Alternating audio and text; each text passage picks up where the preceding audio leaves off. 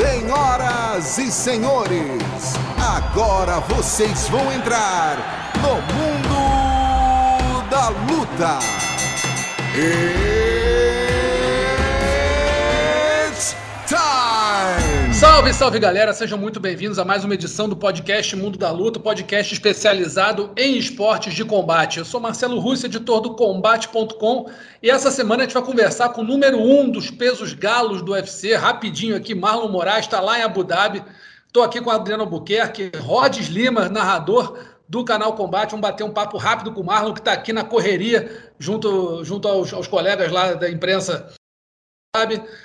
Pessoal, vou só dar uma adiantada rápida aqui. Marlon, obrigado por ter aparecido aqui no Mundo da Luta. Saber de você rapidinho, como é que está a preparação para o Corey Sandhagen? Como é que está sendo tua, como é que foi a tua preparação e qual a tua expectativa para a luta? Cara, a expectativa é a melhor possível. O treino foi muito bom. Treinei com caras do estilo dele. Estou muito bem treinado para essa luta de sábado. Estou muito feliz com essa oportunidade. Pô, a viagem foi boa para cá, para para Ilha da Luta, chegar aqui, o tratamento do UFC com a gente, pô, não, nem se fala, é, a proteção que todos nós estamos sentindo, tá todo mundo chegando, ficando de quarentena, a parada é séria aqui mesmo, protegido mesmo. E, cara, vai ser um show. O show tá aqui, a oportunidade está aqui, e a gente que ama lutar, não, não tem coisa melhor. É, Marlon, o Sandhagen é um lutador né, que gosta de pressionar, de ditar o ritmo, ele tem muito volume de ataque. Você acredita que esse estilo dele se encaixa bem com o seu jogo? Você que é um cara que também é muito bom de contragolpe, de pegar esses caras entrando? Cara, eu acho que sim, eu acho que é, o, o Corey é um cara completinho ali na trocação, ele faz de tudo, ele entra e sai muito bem, ele consegue manter o, o, o a distância muito bem, conecta e, e não, não recebe os contra-ataques. Mas, cara, vou tentar pressionar ele aí. Treinei oito semanas fazer isso, estou muito afiado e eu vou pressionar ele, vou buscar os erros dele aí. E, e, cara, se ele cometer erro, eu vou agarrar isso aí. E mesmo que ele não cometa os erros, eu vou buscar e vou fazer ele cometê-los. Rod, vai lá. Marlon, você tem muito mais experiência é, profissional no MMA do que ele, né? Você tem um cartel de 23 vitórias, é, ele só tem 12 vitórias na carreira. Dessas suas 23 vitórias, a maioria por nocaute ou nocaute técnico, são 10, ele só tem 4. Você acha, você acha que essa tua maior é, experiência é, profissional vai prevalecer frente ao Sanhagen sábado agora? Cara, eu tô entrando lá, sim. Meu pensamento é esse. Eu vou entrar ali e eu tô indo para mostrar que tem, tem, tem nível para essa parada, cara. Eu tô muito bem, tô preparado e eu quero mostrar para ele que ele não tá no nível ainda da galera da, do topo da divisão. Eu não posso entrar lá pensando diferente, eu tenho que entrar ali para dominar essa luta e fazer ele pagar por estar tá achando que ele tá ali no nível da galera. Então, é, a gente sabe que ele tem as qualidades técnicas dele, ele pô, ganhou de, do, do Lineker, ganhou do Rafael Assunção, mas eu não sou nenhum deles dois, eu tô vindo muito bem e pretendo chegar lá e realmente, como a galera fala aqui, é fazer o meu statement. Eu quero deixar a minha marca e mostrar que eu realmente sou um dos melhores da divisão. Eu quero saber de você o seguinte: é verdade que você e Barbosa já transformaram Abu Dhabi em Nova Friburgo, os dois fazendo aí luta na, na, as duas lutas principais do evento, né? Como é que tá? Já conseguiu falar com ele aí? Já, a gente está pertinho aqui, o nosso quarto é perto. É, é uma coisa assim que a gente não consegue nem explicar, né? Eu e o Edson, a gente estava lutando, eu com 14 anos, ele com 16 aí no Grajaú, há um tempo atrás. Eu falei para ele isso, que foi nossa primeira luta. E hoje a gente está aqui, cara, no, na Ilha da Luta, em Abu Dhabi. Tanta galera de Friburgo vem para cá para dar aula de jiu-jitsu. Deve ter mais de 20 caras que vêm para cá ganhar a vida aqui. E hoje eu e o Edson somos a luta, somos a luta principal e o Co a luta principal. Então é uma coisa, é um sonho que a gente está vivendo que a gente nem imaginava. Eu falei para ele, a gente vai, vai lá, vamos fazer o que a gente sempre fez, se divertir. Cara, hoje em dia a gente tem tudo. Hoje em dia tem todo o suporte de evento. Antigamente a gente nem mão não fazia. A luva cada um levava à toa. É, viagem de ônibus cansativa é, pô, enjoo, pô, bate, bate peso sem, sem saber bater peso. Então, cara, hoje em dia a gente é abençoado, a gente tem todo o tratamento e, cara, a gente ganha para fazer isso. A gente antes pagava para fazer. É, é, Marlon, até agora o UFC não anunciou uma defesa de cinturão para o Pitrian. Né? Você acredita que eles estão aguardando essa sua luta para te indicar como primeiro desafiante? Dana White está me esperando. brincadeira, brincadeira. Eu, cara, a gente não sabe. No UFC tudo muda, cara, do dia para noite. E como todo mundo fala, eu sempre falo isso. O UFC, o que importa é a última luta. Os caras não vão lembrar de uma luta que foi um mês atrás, dois meses, três meses. Então, o mais importante é a sua última luta. Você tem que entrar ali e dar o seu melhor. E o que vale no UFC hoje em dia é o que aconteceu no evento da semana passada. Então, vamos lá, cara, vamos fazer o nosso melhor, vamos deixar a melhor performance que, que vocês já viram aí, pode ter certeza.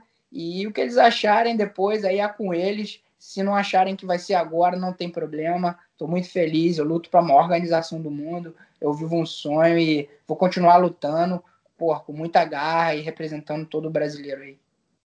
Vai lá, Rod. Contratual, Marlon, você é, faz essa luta agora, passando pelo Corey Sanhagen, fica ali, né? É, na a gente fica na torcida para que seja a sua vez de disputar o cinturão. E como é que tá? Faltam quantas lutas para renovação de contrato? Como é que tá esse esquema aí com o UFC? Tem quatro lutas com o UFC ainda no meu contrato, essa mais três. E não sei, cara, tudo pode acontecer com o UFC. É, a única coisa que, que vale é a próxima luta. Depois, tudo pode acontecer. Agora, Marlon, você é o número um da categoria, o cara que, pô, teoricamente teria que ser quem ia disputar o cinturão. Né? Até, o, o, certo seria esse. Pelo ranking, você é o número um, teria que disputar o cinturão. Acabou tendo toda aquela polêmica, pô, foi Zé Aldo, depois teve pandemia, não sei o quê. Mesmo assim, você está parecendo zen, você está parecendo tranquilo. Até você corte de cabelo, parece aquele monge budista. Corte de cabelo, ausência de cabelo, o monge budista do peso galo. Tá zen, não tá pô, desafiando ninguém, não tá. Marlon é. mudou ou, ou, ou, ficou mais, mais maduro, tá, tá sabendo fazer o jogo da espera aí pra, por uma chance? Cara, eu não vou usar essa palavra, peraí, deixa eu ver. Eu já fiquei muito chateado, cara. Então, é, eu agora eu quero viver a oportunidade. Tudo que eu queria era isso, tudo que eu queria era lutar. E eu tô aqui vivendo semana da luta, cara. Não podia estar mais feliz. Então, é, chega de reclamar, chega de falar.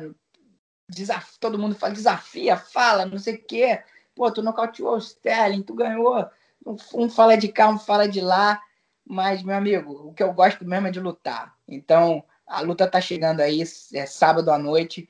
E é isso aí que eu quero. Eu quero entrar lá e fazer o que eu mais amo. E como você prevê essa luta terminando, Marlon?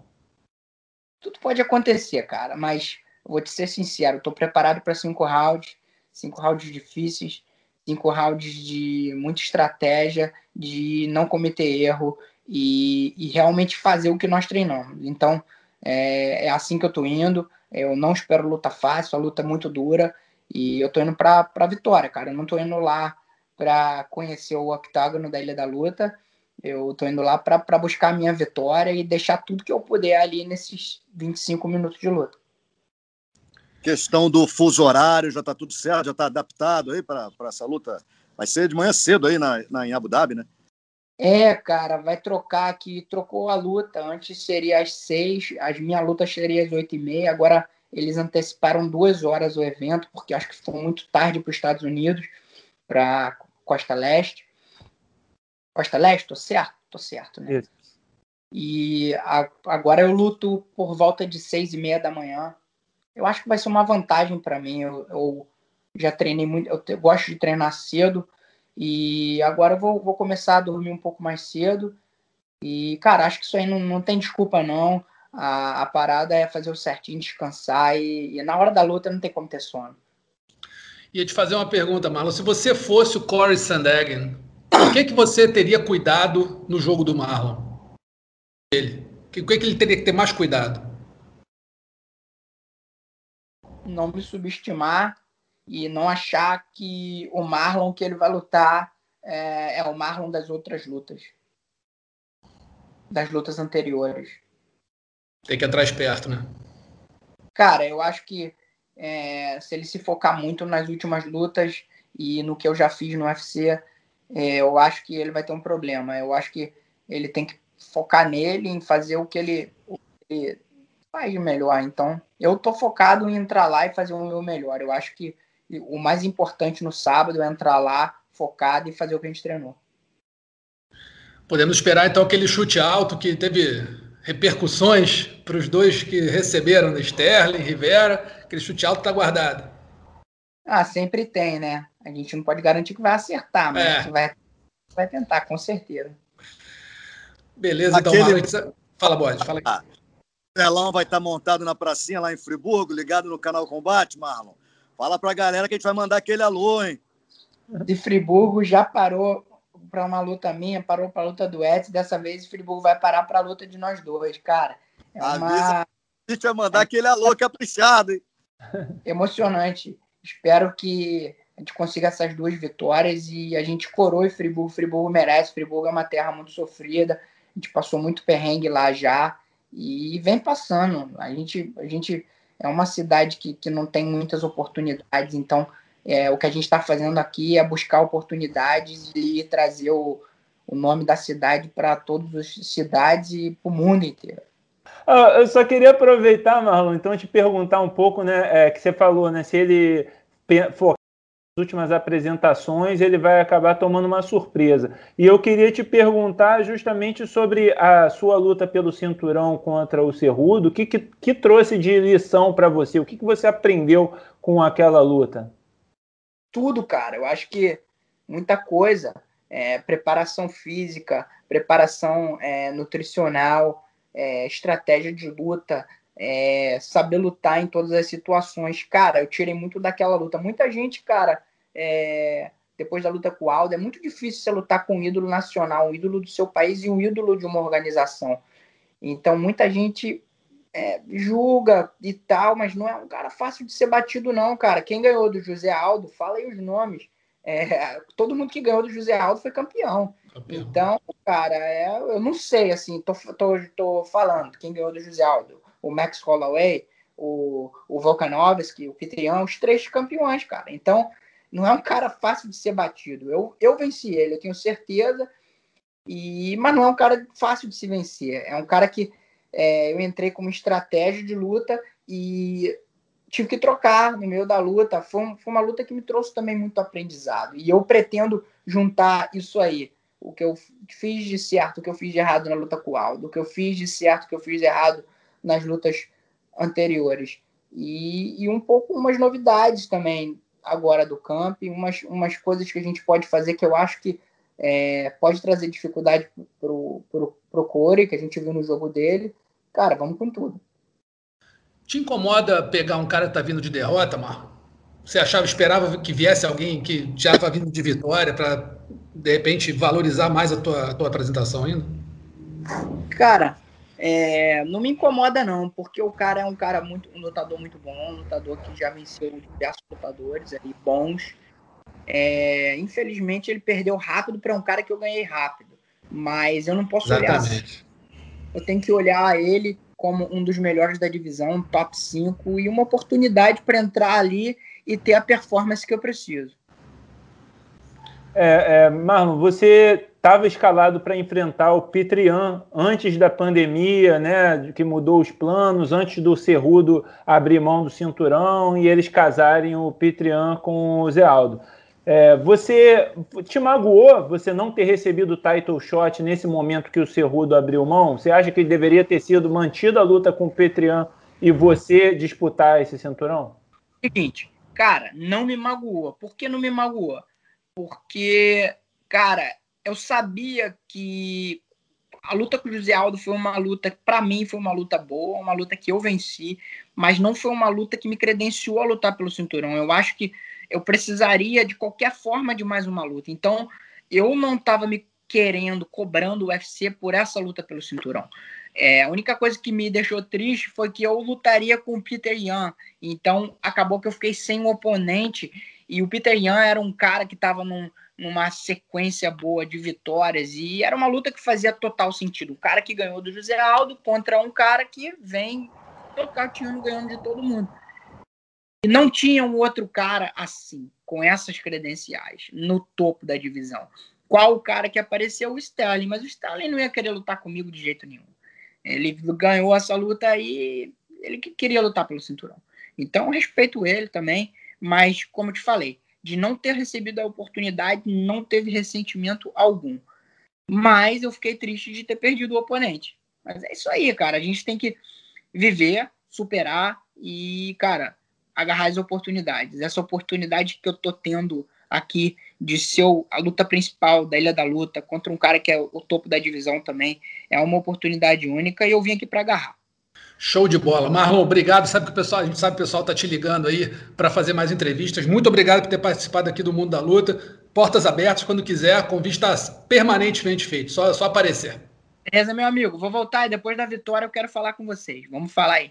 Valeu. Valeu. Tá aí Marlon Moraes falando rapidinho com a gente. A gente lembra que ele está lá em Abu Dhabi para fazer a luta principal do UFC contra o Corey Sandhagen. Aí tem muita, né, muito compromisso de mídia, muita gente falando com ele. O cara, pô, headliner do evento, a gente entende, mas está aqui, registrou aqui um bate-papo com o Marlon Moraes lá em Abu Dhabi. Agora perguntar para vocês, amigos, vamos falar aqui do evento, né? O UFC Moraes versus Sandhagen, que acontece no próximo sábado, seis da tarde, horário de Brasília, começa o card preliminar, nove da noite o card principal. Você acompanha tudo ao vivo e com exclusividade no combate.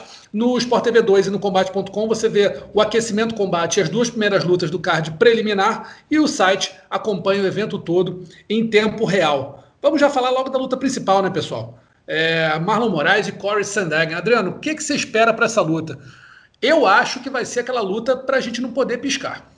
É, é uma luta é, complicada, né? Como o próprio Marlon disse, o Sandhagen é um cara muito é, rápido, né? Que entra e sai bastante. E ele é um cara com muito volume, muita pressão. Eu acho, sinceramente, que é um jogo que é, é bom para o Marlon. O Marlon é um contragolpeador, é, gosta, se sente confortável em ver o cara vindo para cima dele, e isso a gente pode até ver na luta dele. É, o, o terceiro round, que é o round da discórdia, o Aldo foi para cima, né, mas não soltou tanto jogo e o Marlon, na minha opinião, teve os golpes mais contundentes aproveitou bem esse contragolpe. Eu espero que ele tenha essa capacidade de fazer isso contra o Sandhag também. O Sandhag é um cara magrinho, né, é comprido, mas, mas que tem uma resistência. Mesmo assim, acredito que o, ele teve alguns problemas contra o John Lineker. Né? Eu achei, sinceramente, assistindo é, em loco, que o John Lineker venceu aquela luta e poderia ter vencido, quase finalizou no finalzinho.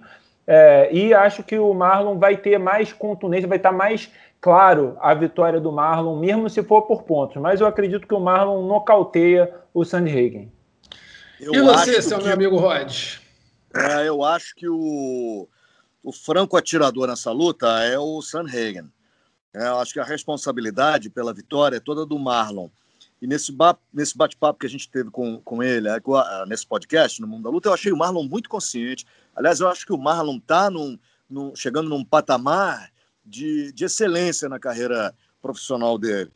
Né? Não só pelos números, mas pela postura também e, e pela, pelo nível de, de consciência eh, profissional. Né? A gente sabe que não é só chegar lá e lutar, a gente sabe que tem a preocupação com a, a parte fisiológica, eu acho que ele está bem cercado. É, a equipe dele é uma equipe eh, que está atingindo realmente uma excelência e isso tende a nos trazer mais um cinturão. Eu confio muito na vitória do Marlon, confio muito também é, nessa parte psicológica é, que ele está, mas é uma luta difícil. Não, o Sanhagen não é um atleta, né, não tá ali, não chegou ali, não está ali de bobeira, mas acredito que a experiência do Marlon vai prevalecer.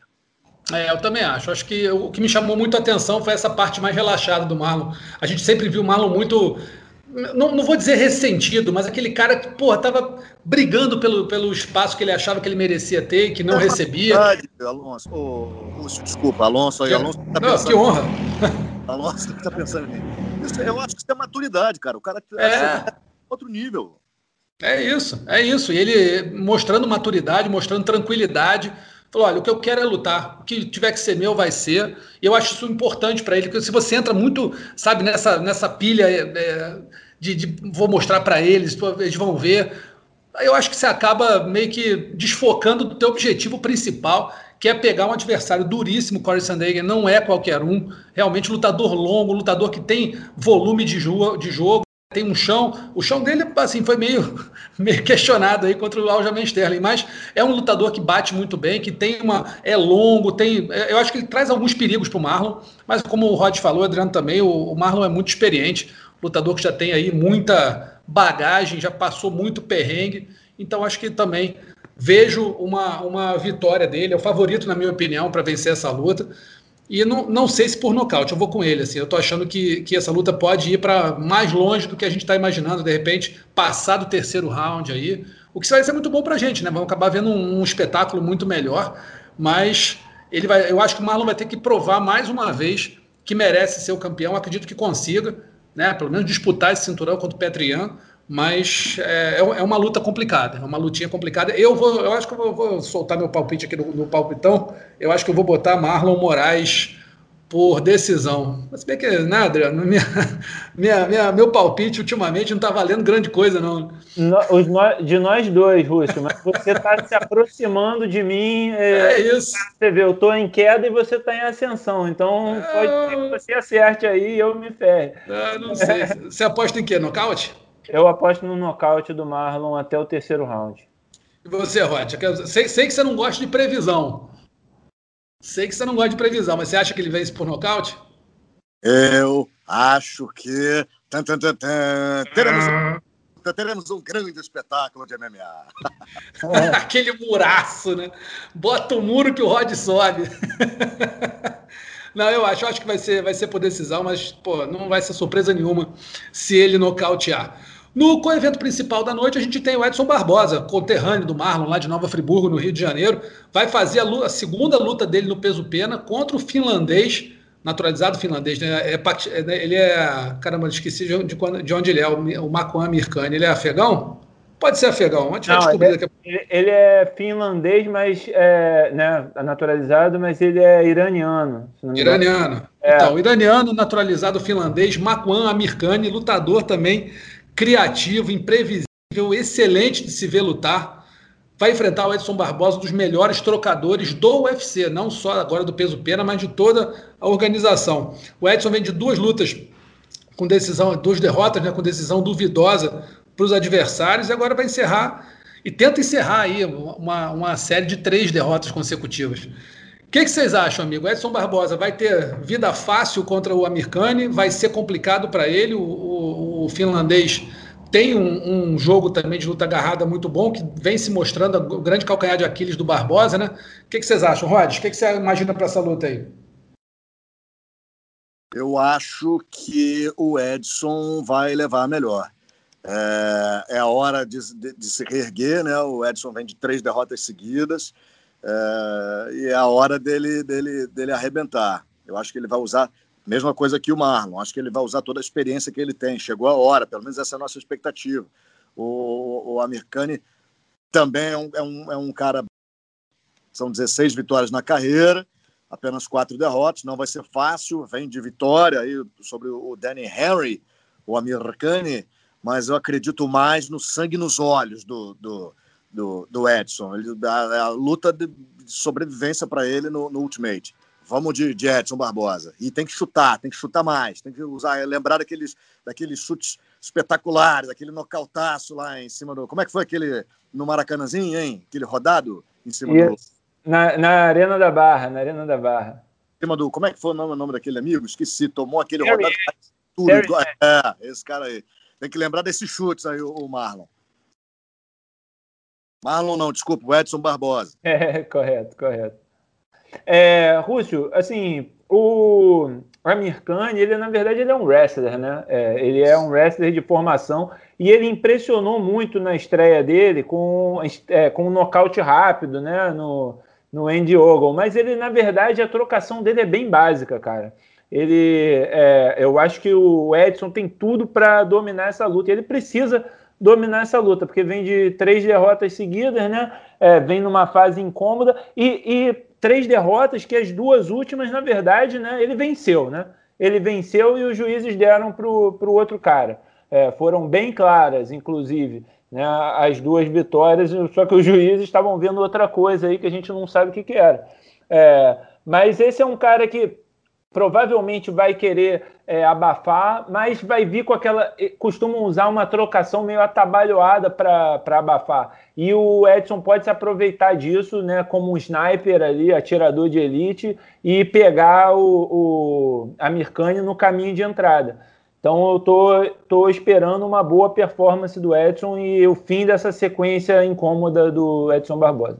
É, a gente tem que ver como é que o Amirkani vai aparecer, né? Porque Tá bom, que é difícil você se preparar para o chute do Barbosa, né? é, pouca gente conseguiu, mas se ele estiver preparado para evitar esses chutes, ou pelo menos, não vou dizer suportar, porque não dá, mas se ele conseguir abafar, eu acho que ele mata muito do jogo do, do Barbosa. Então, assim, acho que o brasileiro tem que ser inteligente nessa luta, ele tem que saber usar as armas dele. Tem armas excelentes, tem que saber usar muito bem, não pode também atabalhoar ou ficar né, naquela pressão de, pô, tenho que vencer, tenho que vencer, tem que levar o tempo dele ali Acredito numa vitória do Edson, acho que, que tem muita chance de nocautear, muita mesmo. Acho que ele vai, minha, minha opinião, ele vai magoar a perna do Amirkani o quanto puder, se o finlandês não vier para cima que nem um maluco para travar a luta na grade ou levar para o chão. Se o finlandês for para trocação, ele vai magoar a perna dele até não conseguir mais andar e a partir dali vai abrir o parquinho. Então eu acho que o Edson leva vantagem nisso aí. Acho que ele vai, vai acabar saindo por vencedor por nocaute.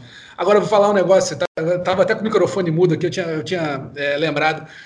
Eu me prometi, toda vez que falar da luta do Barbosa com o Terry Etting, eu vou me penitenciar dizendo que eu fui o único, a única pessoa naquela arena que não viu o golpe tava na fila de imprensa, a luta tava chata, a gente só via a luta o lance principal.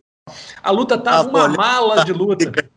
Tava olhando para Ring Girl, né? Tava não, eu tava, tava batendo nota, tava escrevendo a crônica da luta. A luta tava chata, já tava adiantando ali, ah, não, vitória por pontos. Quando eu olho, eu olho para baixo pro laptop, cara, que eu tô escrevendo, rapaz, a gente só via a arena. Uou!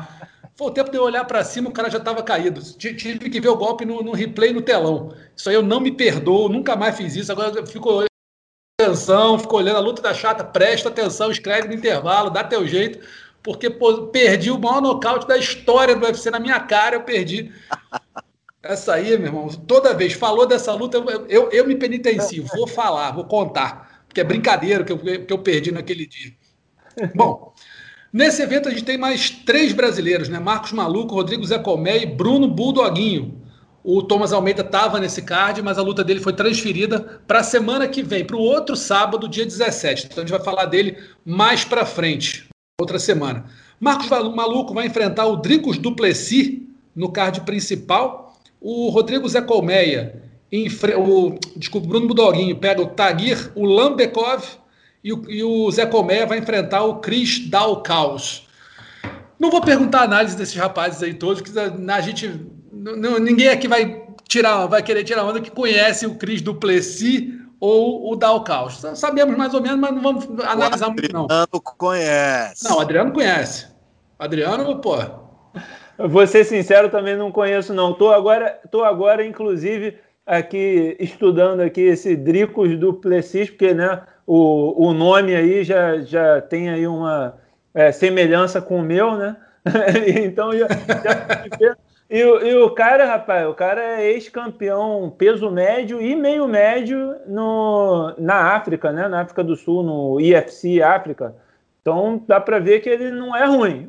Ele não é bom. Tá, tá no UFC, né? não, não é ruim, obviamente. E já foi, inclusive, campeão no KSW. Então, uma luta difícil aí pro, pro... pro maluco, né? E, e, o, e o maluco tem essa de. Ele tá, ele tá trabalhando e treinando, ele tá trabalhando em construção civil, trabalhando em construção civil, tá trabalhando como segurança para conseguir se manter enquanto as lutas dele não vêm. Então é uma história muito interessante do Marcos Maluco aí. Para esse combate, teve que ficar se virando, trabalhando como dá, construindo piscina, trabalhando em obra. O treino dele é no meio da obra é uma, uma, uma, vida que não tem muito glamour, não. Vai enfrentar esse Dricos Duplessis.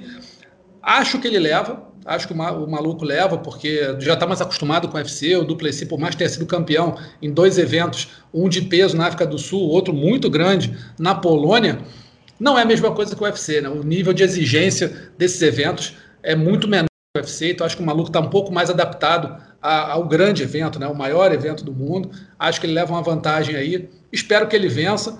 O Zé Colmeia vai encarar o Cris Dalcaus no peso pesado, ali no card preliminar, a penúltima luta do card preliminar. Zé Colmeia precisa, precisa mostrar, precisa vencer, é, convencendo, né? Fazer uma. conseguir um grande nocaute, conseguir uma, uma bela vitória. E o nosso Bulldoguinho, o vai enfrentar o Tagir Ulambekov no peso mosca. Esse eu confesso que eu não conheço, amigos. Quem tiver alguma, alguma, alguma, algum dado aí para trazer para nossa análise, eu agradeço. Rod, conhece o Tagir Ulambekov? Lambe o quê? Vamos ver, vamos ver. tem 10 vitórias na carreira. Aí, Adriano, estou estudando também. Ah, já... é... pode, tem 10. Você pode perguntar para o Adriano Buquerque, o Adriano sabe tudo, eu fico falando, vocês acham que estou de brincadeira. É, tem uma vitória por nocaute, um nocaute técnico, são cinco finalizações, quatro decisões. Aí. E vem de três vitórias seguidas. Vai estrear no UFC com três vitórias seguidas. Bruno Bulldoguinho, já treinei jiu-jitsu com o Bruno Bulldoguinho. Fui amassado, me tirou é pra mesmo? nada. É, foi ano passado tinha acabado de ser campeão brasileiro da, da Confederação Brasileira de Jiu-Jitsu Desportivo, lá no, no Master 3, no peso, me, no peso leve, e tava me achando. Pô, pô sou caraca, maluco. Aí fui treinar com todo mundo aí. Tomou um sacode. É, o cara dobrou o meu kimono comigo dentro, você tem uma ideia. então, assim, é, mas o Bruno Bulldoguinho precisa dessa vitória também para dar uma respirada, né? No, no UFC ainda não não chegou no UFC ainda o Bruno Bulldoguinho, né? Acho que vai ser parada dura pegar esse Lambe. É Lambe o quê, Adriano Albuquerque? O Lambekov. É, esse cara aí. É esse aí. Ele, o, o, o Bulldoguinho tá vindo, de, tá vindo de derrota, né? Duas derrotas, se não me engano. Sim, sim, vem de é. Ele precisa muito dessa vitória. E, né, é, como o Rod disse, o Lambekov venceu as últimas três lutas. As duas últimas foram sobre brasileiros, né? No Gorilla Fighting né, lá, na, lá na Rússia. Então, é, já tem experiência contra brasileiro, mas é aquilo, é, é estreia no UFC. É, e o Bruno Bulldoguinho é um, é um né, realmente é muito duro. É, é um cara também bom de jiu-jitsu, os dois são bons de jiu-jitsu, né? Então, é, luta difícil. Luta pra, pode ir para qualquer lado, com certeza. Eu estou muito ansioso para ver o maluco, Rússio, porque é, ele já teve aí luta marcada, Exatamente. Né? Foi cancelada em cima da hora. É, então eu acho que ele está com muita vontade, muita gana para lutar. Também estava motivado aí porque estava desafiando o Ranzat Shimaev. O Shimaev não quer nem saber dele, né? É, então, quem sabe ele não dá um show para nós e, e, desafia de novo o Shimaev. Acho que, que tem tudo para ele fazer uma bela apresentação.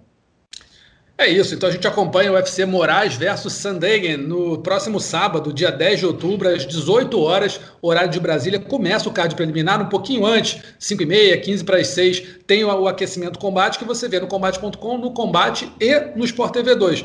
O combate transmite o evento inteiro, o Sport TV 2 e o combate.com transmitem as duas primeiras lutas do card preliminar e o site acompanha o evento inteiro em tempo real. Só lembrando, tem Bruno Budoguinho tem o Rodrigo Zé Colmeia, o Marcos Maluco, Edson Barbosa e Marlon Moraes, cinco brasileiros no card que você acompanha aqui no canal Combate. Na, no, na semana que vem a gente vai bater um papo sobre como foi esse evento no mundo da luta. Nosso terceiro assunto da semana é o UFC Home versus Aldana, que aconteceu no último sábado. Teve na luta principal a ex-campeã do peso galo e ex-desafiante ao cinturão peso pena Holly Holm, dando um passeio na Irene Aldana, venceu com né, total tranquilidade por decisão unânime dos juízes e mostrou aí que pô, pode, ainda pode fazer um barulho nessa divisão peso-galo. Todo mundo falando, né, Rod, que ela pode enfrentar de repente a Germaine de Randami, ou Chimene de Randami, como você quiser falar, num Tyro Eliminator para ver se pega, quem pega a Amanda Nunes. Acabou que esse evento teve as duas, as duas veteranas que aparentemente não eram tão favoritas assim, mostrando que panela velha que faz comida boa, né? É verdade, as duas venceram bem, venceram com propriedade e, e provavelmente entrarão em rota de colisão, né, para o cinturão. Vamos ver, as duas fizeram um bom trabalho, gostei muito da, da luta da Holly Holm contra a Irene Aldana. É, como você falou aí, Rússio, é, é, sobrou né, a vitória por decisão unânime. A Germaine de Randami é, finalizou a Juliana Penha no, no, terceiro round. Surpresa isso, surpresa é, finalizar, né? É a primeira vitória por finalização na carreira da Germaine Randami, que é a especialista no, no boxe, no Muay Thai, né? Na luta em pé ali. Isso. E, enfim, é isso aí, mostrando que ainda tem muita lenha para queimar. As duas mostraram, né? Acho que um confronto entre a Holly Holm e a Germaine de Randami seria um grande espetáculo. É. O que você acha, Adriano? Acho que vai ser um Tire Eliminator mesmo das duas? Olha, pode até ser, Rússio, mas é, eu, eu, sinceramente eu não queria ver essa luta de novo. A gente já viu entre elas duas pelo peso pena, né? Em, é, há alguns anos atrás, pelo cinturão do peso pena, e foi uma luta bem chata, né? Foi uma luta ruim é, que a Germaine venceu por uma decisão até polêmica também. É, e é, a Germaine já enfrentou a Amanda duas vezes, perdeu as duas. E, será que ela, vencendo a Holly, recebe uma terceira chance? E mais, será que a Amanda vai querer enfrentá-la de novo? Porque quem vai ter esse interesse? A gente sabe, né? O, o Valide Ismail teve no podcast na semana passada e ele disse com muita propriedade que o, que o UFC, é, uma, uma coisa que importa muito para o UFC é quanto vende. E vai vender uma terceira luta entre a Germaine e a Amanda? Vai vender uma revanche entre a Holly Holm e a Amanda, depois da forma como a Amanda dominou a Holly Holm, né, é, nocauteou rapidamente? É, será que a Amanda tem interesse nisso ou ela quer um nome mais novo, mais fresco? Eu acredito sim que pode ter sim essa, esse title eliminator e quem sabe se quem vencer com propriedade de repente cria um interesse, algum interesse numa, numa terceira luta ou numa segunda luta, né? Mas o, o que eu acredito mesmo que o UFC vai fazer é buscar essa opção em, outra, em outro confronto, que eu chutaria que poderia ser entre a Aspen Lade e a Kathleen Vieira. A Aspen é a terceira colocada, é a única que está abaixo da Germaine e da Holly. Né? Ela teve uma derrota para a Germaine muito rápida, mas que teve um pouquinho de grau de polêmica. Muita gente achou que o nocaute parou antes, né? rápido, que parou antes, que poderia ter deixado a luta correr mais. É, a Kathleen perdeu para a Irene Aldana, né? Quando estava voltando de lesão, mas acabou de fazer uma ótima luta contra a Cijara Eubanks, né? Tá, em, tá de volta à sua melhor forma. E é isso, seria novidade, né? A Aspen Lade ou a Kathleen Vieira seria uma novidade, de repente, para enfrentar a Amanda. A Germaine e a Holly não sei, de repente, se uma das duas, se elas se enfrentarem e elas fizerem uma grande luta, né, e a vencedora fizer uma grande apresentação, talvez.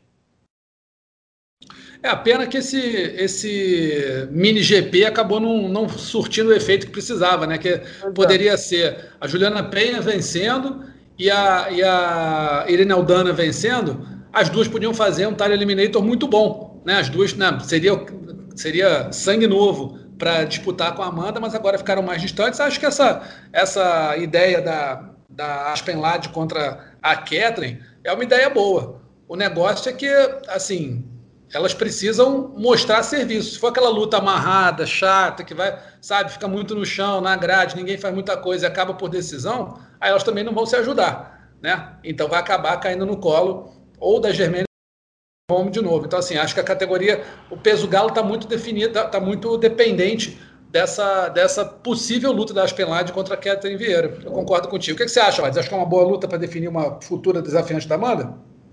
Ah, também acho. Uh, e a, a Kathleen, pô, vem, foi uma vitória importante também é, para se recuperar né, na luta mais recente aí e, e retomar o caminho das vitórias. Mas é, com relação ao que o Adriano falou, é, quem se tem o UFC teria interesse em casar novamente a Amanda contra a Holly ou contra a Germaine, é, eu acho que vai, vai, vai além disso. Vender com a, qualquer luta que a Amanda tiver presente vai vender bem. Acho que vai vender bem. Aquela história da campeã dominante que todo mundo quer destronar, como foi com Ronda Rousey, com Anderson Silva, com o Zé Aldo, por aí vai. Os olhos do mundo vão estar ligados. Eu acho que vende bem. É, se a Amanda vai ter interesse, vai depender da mala de dinheiro, né? Show me the money. Acho que é isso também. Já tá meio assim a fim de aposentar e tal. Bota a grana aí E se casar com qualquer uma das duas, eu acho que também vende. Mas sem dúvida nenhuma, sangue novo, a renovação é importante e a nossa torcida para Kathleen, né? Para que a Kathleen chegue lá também. É, a Kathleen está merecendo há um tempo já, né? Eu, sinceramente, Rússio, eu fiquei um pouco. Eu fiquei chateado com a derrota da Juliana Penha. Eu botava muita fé nessa lutadora. É, e ela deu uma bobeira contra a Germaine. Claro, mérito da Germaine de encaixar a, a guilhotina, viu o pescoço e, e, fechou, né? Ela poderia ter tentado e não ter conseguido, mas é, foi uma bobeira da Juliana. Tava muito claro que o jogo para ela era jogar no body lock e, e derrubar, né? É, e ela foi, foi tentar mudar de nível para fazer o, o double leg. Já tinha é, sido pega numa guilhotina pela Germaine mais cedo, só que não conseguiu se livrar e acabou dando bobeira de novo e sendo finalizado. Foi uma bobeira, né? Que ela poderia ter vencido essa luta por pontos. Poderia ter evitado, né? Nocaute técnico. É. E, estaria, e aí a gente estaria falando aqui de Juliana Penha pelo, pelo cinturão. Seria um nome muito bom para eles, inclusive.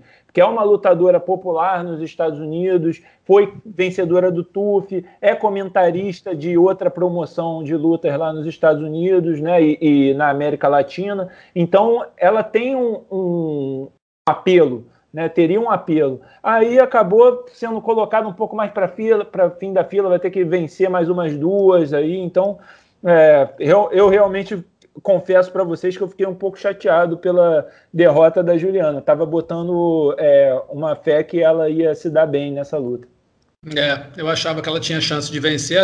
Na verdade, assim, eu no palpitão coloquei a Germaine ganhando por, por pontos mas a Juliana tinha total condição de vencer. Acho que ela tinha realmente condição de vencer. Só que a gente pode, não pode esquecer que a Germaine, por mais que ela seja uma trocadora, uma trocadora, né? Ela quase finalizou a Amanda Nunes também na luta, na segunda luta delas, com, com um triângulo, que a Amanda teve que né, capinar sentada ali para sair. Não foi fácil. Então a Germaine está sempre ensaiando alguma coisa ali, que a Amanda é muito superior realmente, está num nível né, inatingível para a maioria das lutadoras do peso galo e conseguiu é, sair com a vitória. Mas a Germaine está sempre perigosa ali em algum. Se derem bobeira com ela, ela tenta encaixar uma finalização, mesmo que mostra evolução dela como lutadora. Está claramente mostrando que ela é a número um da divisão abaixo da Amanda. A Royale foi muito bem contra a Irene, com certeza teve uma atuação é, muito boa, né, dominante, mas a Germaine realmente ela. O, o entendimento dela de trocação ali, de é, como colocar os golpes, o jogo de pés dela, manter a distância, é realmente uma coisa impressionante. Que é, se não existisse Nunes ali, ela provavelmente seria campeã da divisão. Muito provavelmente. Falando rapidinho da Holly Holm aqui, impressionou muito a forma física da Holly Holm, né? Durante cinco rounds, uma movimentação intensa.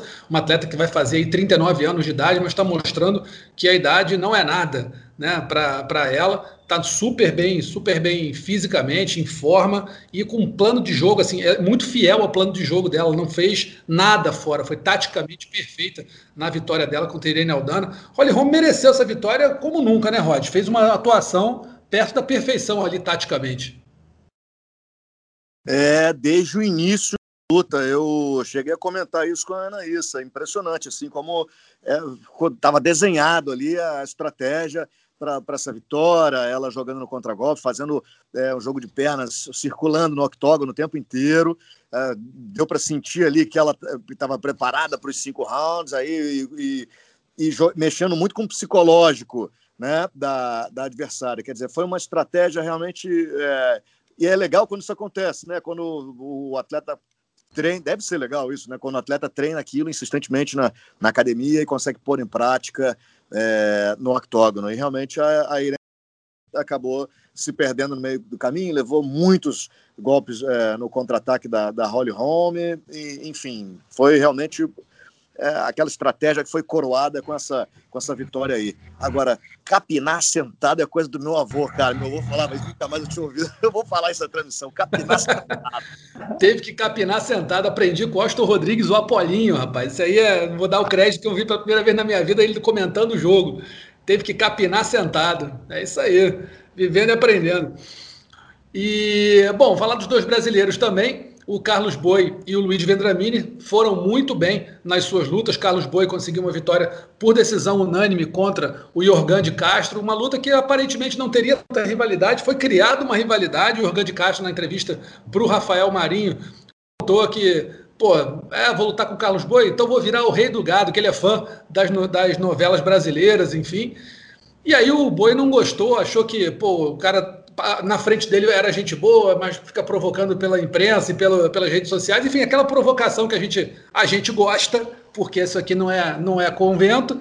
E aí acabou que na luta foi bem, o Carlos Boi venceu por decisão unânime, e no fim, né, acabou desafiando e partindo para dentro do Rafael Bebezão. Falou que é frouxo, mentiroso, covarde e mais alguma coisa. O Boi largou o aço em cima do Rafael Bebezão. O UFC tá tranquilo para você fazer essa luta, né, Adriano? Não tem muito o que fazer, só se o Bebezão não quiser. O Boi já, tá, já até aceitou, já tá assinando em branco. É, ele, ele chamou de Creonte também. Creonte também, isso. É, cara, é, o Carlos Boi chegou sem medo de, de abrir a boca, de falar, de, de se promover, e tá certo, né? Tá certo. É, é assim, ah. que, é assim que ele ganha manchetes, é assim que ele ganha atenção do público, né? É assim que ele o evento principal, né? É, Exatamente, a, vindo de derrota. A, a, gente acha que logicamente a luta, a co-luta principal deveria ter sido a Germaine contra é. Juliana Penha, mas eles foram e promoveram o Carlos Boi e o Organ de Castro. Então, é, ele foi muito bem. É, eu estava preocupado, sim, porque o Jorgan é um cara nocauteador, teve um, um, belo nocaute na sua estreia no UFC, né, num contragolpe ali. E o Boi, cara, foi é, senhor da luta, senhor ali da trocação, não teve muito problema né, com os cruzados, estava muito ligado, controlou bem a distância. Só o final da luta que foi chato, porque o Jorgan estava é, só querendo agarrar e amarrar. É cansado, né? Morreu.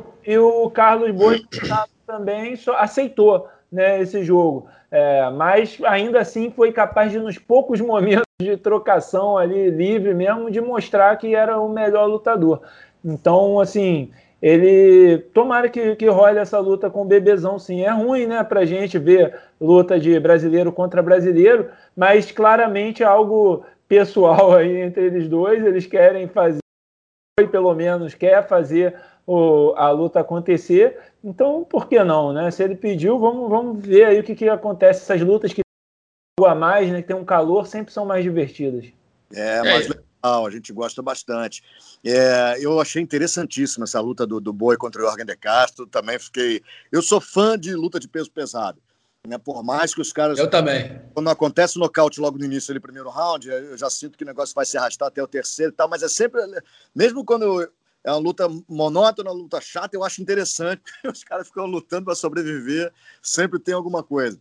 E, e, foi muito legal, o Boi mostrou muita personalidade, provocou, tomou porrada e se garantiu, foi, foi muito legal. E depois dessa entrevista lá, essa provocação contra o Bebezão, falou, Adriano, de, de ver mas, mas acho que tem tudo para ser um lutaço, que é o que a gente, afinal de contas, é o que a gente sempre espera, né?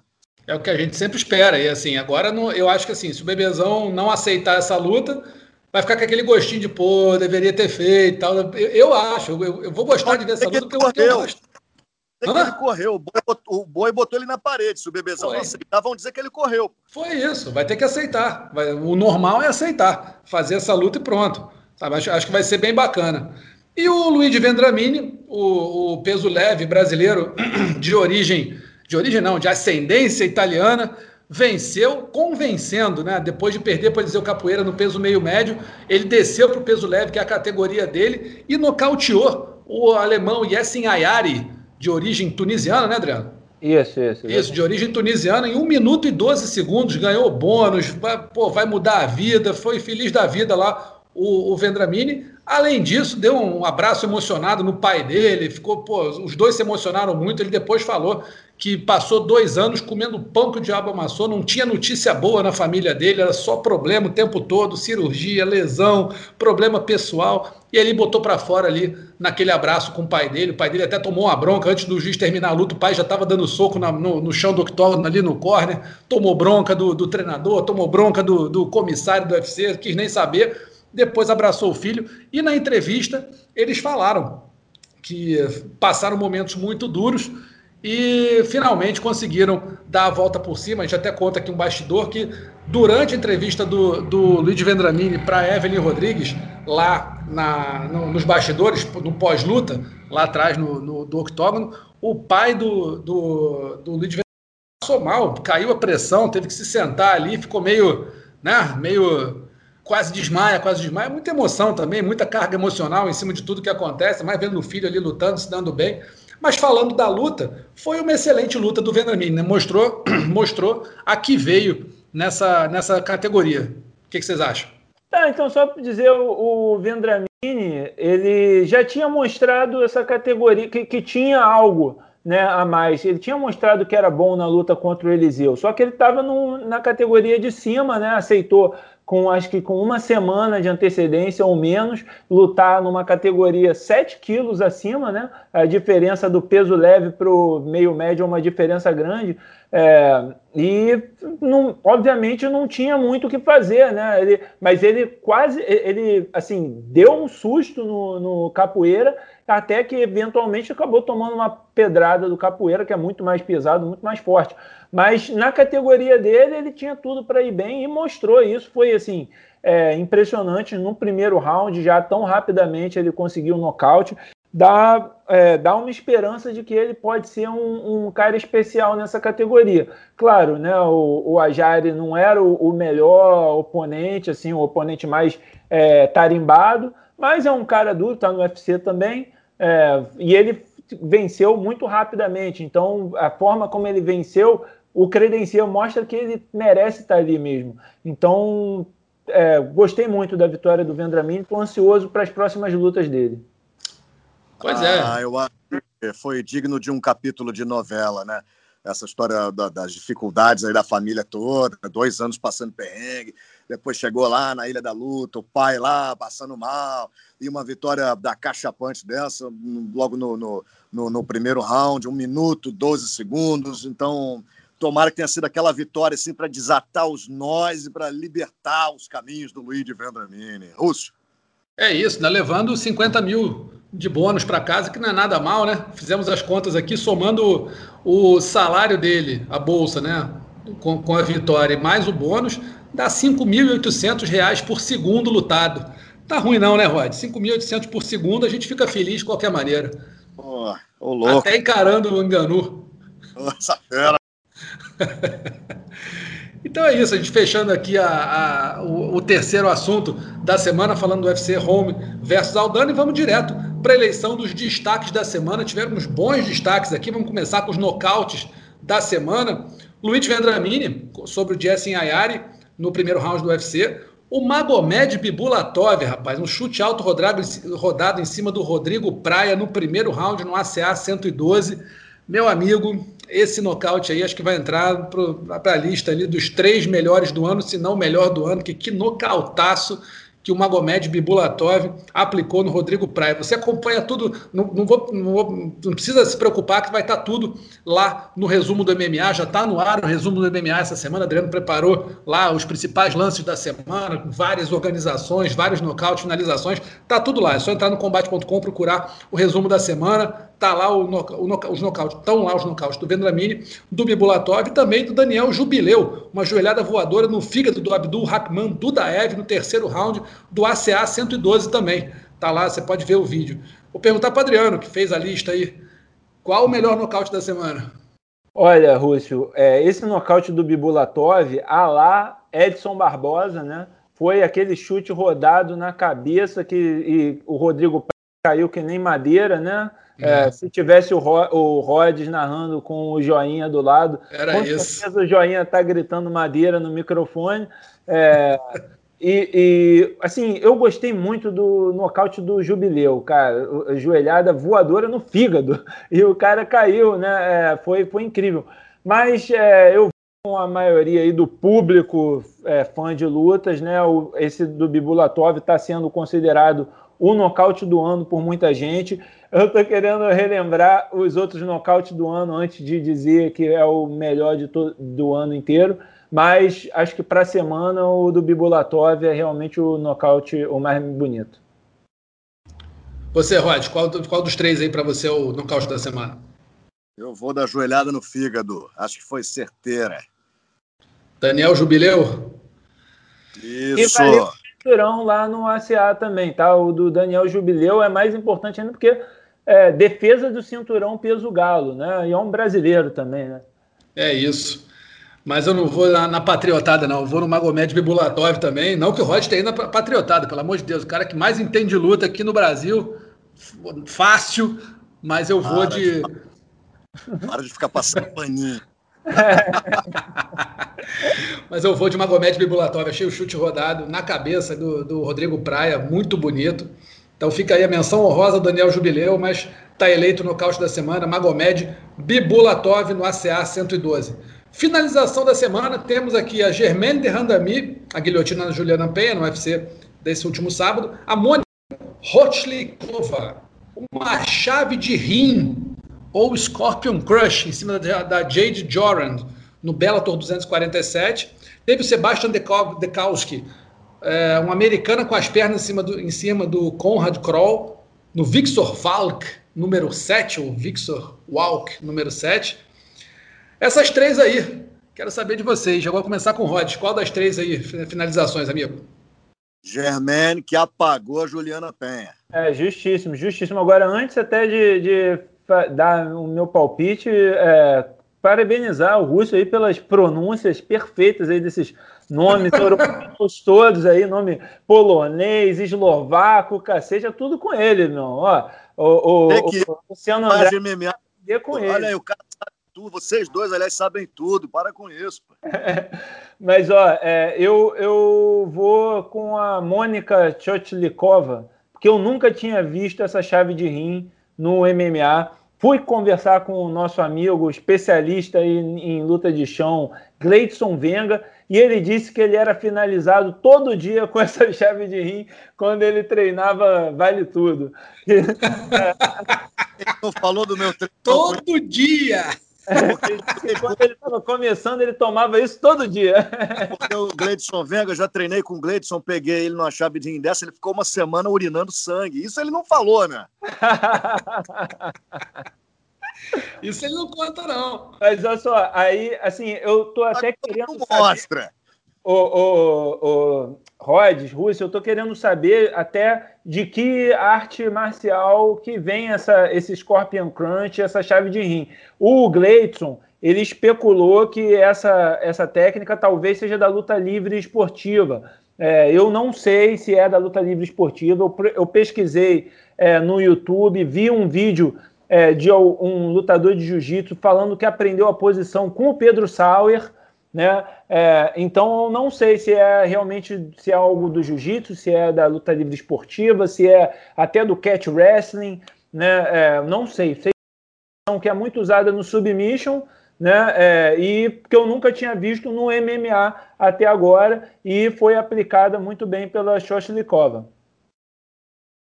Muito bem. Eu vou de Mônica Roshlikova, descobri como é que se fala isso aqui. Rotchlikova. É isso. A chave de rim. Achei pô, inusitado pra caramba. Por mais que a Germaine tenha é, finalizado e apagado a Juliana Penha ali, uma baita de uma finalização, mas essa aí eu nunca tinha visto, não conhecia. Descobri agora. A gente aprende sempre alguma coisa aqui no mundo da luta. Então, fica aí eleita Mônica Rotchlikova, chave de rim em cima da Jade Jorand no Bellator 247. Essa semana, meus amigos, acho que não sei vocês, mas eu não consegui pensar em nenhuma vergonha da semana. Adriano também fez aqui a lista, não não não indicou nenhuma. Rod, teve alguma vergonha nessa semana no MMA, Rod? Não, tô por fora. Acho que não. pois é, também fiquei pensando aqui se alguma vergonha, se alguém fez alguma lambança por aí. Não vi nada.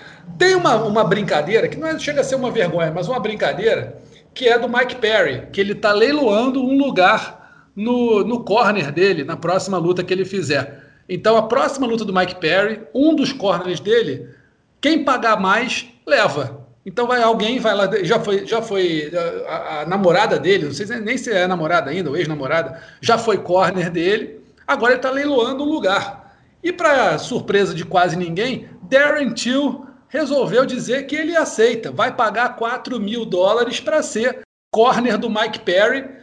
E aí, eu não digo que é uma vergonha, mas é uma lambança daquelas. Assim, não, isso não vai acontecer, duvido. Se, se, acontecer, aí vira vergonha. Por ah, enquanto é brincadeira. ah, não, tem que acontecer. Tem que pois é. acontecer. É. Isso é muito bom. O Darren Till vai zoar a parada toda.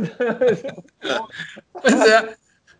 Então, o Darren Till está dizendo que aceita pagar 4 mil dólares e o treinador do Mike Perry falou: beleza, se pagar também a passagem, vier para cá para pagar hotel, pagar a passagem aqui, dessa grana para ser corner, tá valendo, vai ser corner aí, vai, vai, vai instruir o Mike Perry na sua próxima luta. Ó, então, se... diga. Eu lembrei de uma vergonha da semana. Fala aí. Eu recebi uma figurinha dessas de WhatsApp do Adesanya sarrando borrachinha. Eu não passei para frente, achei isso uma sacanagem. então, Mano, então, então, então, você foi, então você foi bem, não propagou a vergonha. Essa foi a vergonha da semana passada. Do podcast semana passada foi o Adesanya com o Borrachinho. É porque eu recebi a figurinha essa semana. Recebi a figurinha. Ah, tá. Não passei para frente, sacanagem. Por favor, não passa não. Deixa quietinho lá. Mas então, se não tem vergonha, fica pelo menos essa encaminhamento, esse encaminhamento de vergonha aí do Mike Perry leiloando vaga de corner para sua próxima luta. Amigos, a gente vai encerrando aqui o podcast Mundo da Luta, agradecendo a audiência, principalmente as participações do Adriano Albuquerque, do Rod Lima. Adriano, obrigado mais uma vez aí. Tava sumido, agora vê se volta, né? Ah, mas eu tô sempre aqui nos bastidores trabalhando é... no podcast, né? Isso que importa. E aí eu não, não fiz a apresentação que o Marlon Moraes estava com, com um tempo curtinho lá, tava, não podia falar muito com a gente estava com outros compromissos, mas The Voice. Rods Lima, muito obrigado por sua presença nessa semana no podcast Mundo da Luta. Obrigado, queridos, obrigado todo mundo. Semana que vem tem mais podcast Mundo da Luta. Valeu, beijo. É isso, e o podcast Mundo da Luta está disponível lá no combate.com. Você pode ouvir no site ou então baixar para ouvir em casa e também no, no Spotify, no Google Podcasts, no Apple Podcasts e no Pocket Casts. Tá bom? Semana que vem a gente está de volta. Grande abraço. Até mais. Finalizado. Semana que vem tem mais Mundo da Luta.